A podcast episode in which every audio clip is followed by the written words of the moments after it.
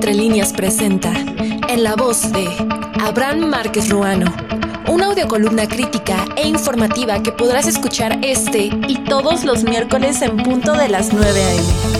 Esto es Tendencias Electorales en 2023 y rumbo 2024. Ha sido a través de diversos medios de comunicación y redes sociales que circulan y se difunden las encuestas levantadas por empresas especializadas para dar a conocer las tendencias en materia electoral para este año y el 2024. Es innegable de lo que suceda en las elecciones de Estado de México y Coahuila permitirá medir los ánimos y preferencias rumbo a la grande, como muchos se refieren a la elección de presidente de la República. La primera dimensión y atención de acuerdo al escenario nacional está centrada en uno de los estados más grandes electoralmente hablando, la llamada joya de la corona por sus más de 11 millones de votantes, el Estado de México. En una contienda encabezada por dos mujeres, la profesora Delfina Gómez por la Alianza de Morena y Alejandra del Moral por la fórmula PRI, PAN y PRD.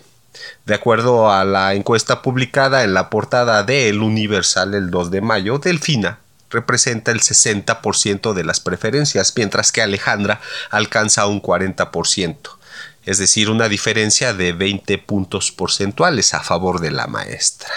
Dos meses antes las tendencias eran muy similares, ya que en marzo, antes de arrancar las campañas, por cierto, Consulta Mitowski daba una preferencia de 58.1% a Delfina y 41.9% para Alejandra del Moral. Ahora, si bien quienes afirman que las elecciones se ganan el día de la jornada, de acuerdo a los números veo poco probable que con esta distancia a menos de un mes pudieran revertirse los pronósticos en este sentido, y Edomex estaría llegando a la alternancia a un bastión todavía del priismo.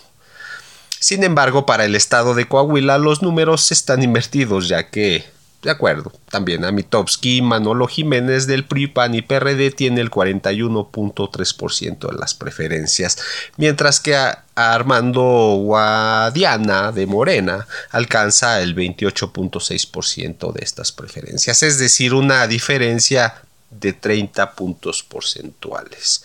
En resumen, parece que lo que va a suceder en términos de elecciones este año, ya menos de un mes, se esclarece lo que algunos pronosticaban como resultados, quedando uno a uno para este 2023, aunque por otra parte sin que ello implique que la oposición pueda revertir la numeralia y quedar de la misma manera para el 2024 y le voy a decir por qué. Hace dos días el financiero publicó los resultados de sus encuestas nacionales, donde midió no solo la preferencia más reciente en torno a las corcholatas, sino el de el resto de los partidos. Para no hacerle bolas bajo la pregunta por qué partido votaría si fueran las elecciones, se alcanzaron los siguientes resultados. 49% para Morena, 19 para el PAN, 12 para el PRI, 3 para el PRD y 7 para Movimiento Ciudadano. Es decir, haciendo cuentas, hasta este momento, ni juntándose las oposiciones, le alcanzarían para raspar a Morena, gracias a sus preferencias hacia el partido guinda de la ciudadanía. Ahora bien, en tanto a las corcholatas, esta última encuesta con corte al mes de abril para la jefa de gobierno Claudia Sheinbaum fue un buen mes, ya que aventajó a Marcelo Ebrard por 16 puntos, el más alto desde que se comenzaron a medir las preferencias de la interna en Morena. En los meses de octubre de 2022 y enero de 2023 estuvieron pegados Sheinbaum y Ebrard, pero de ahí en fuera en ningún mes Marcelo ha superado a Claudia y a través de diversas encuestas.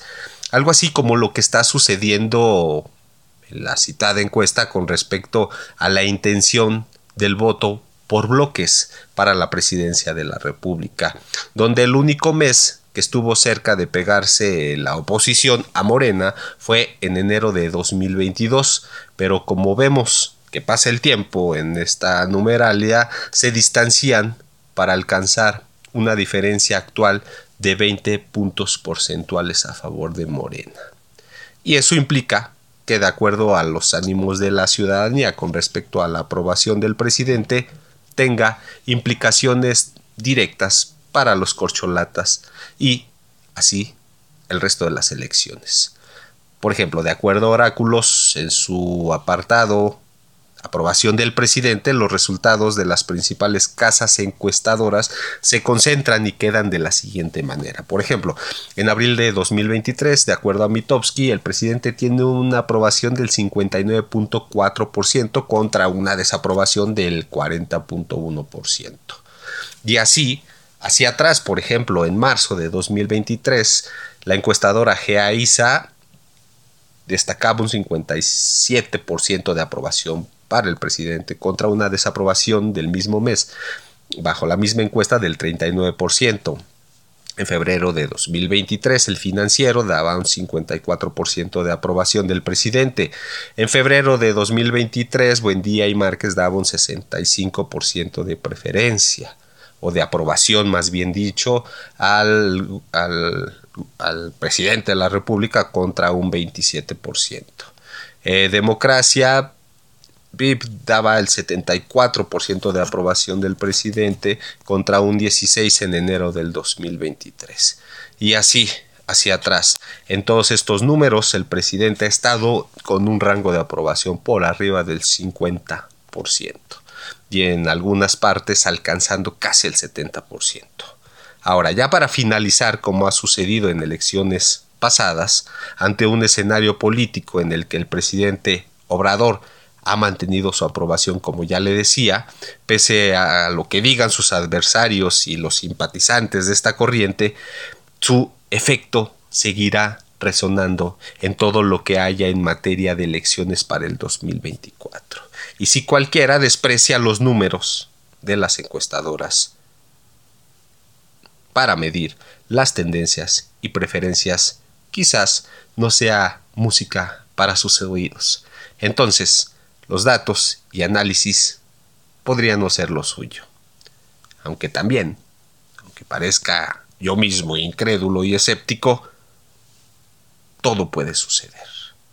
Todo puede suceder a menos de un mes de estas elecciones de 2023 para los estados y a un año de la de presidente de la República.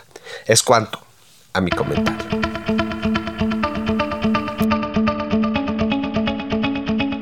Esto fue en la voz de Abraham Márquez Ruano, una producción de Diario Entre Líneas que podrás escuchar este y todos los miércoles en punto de las 9 a.m.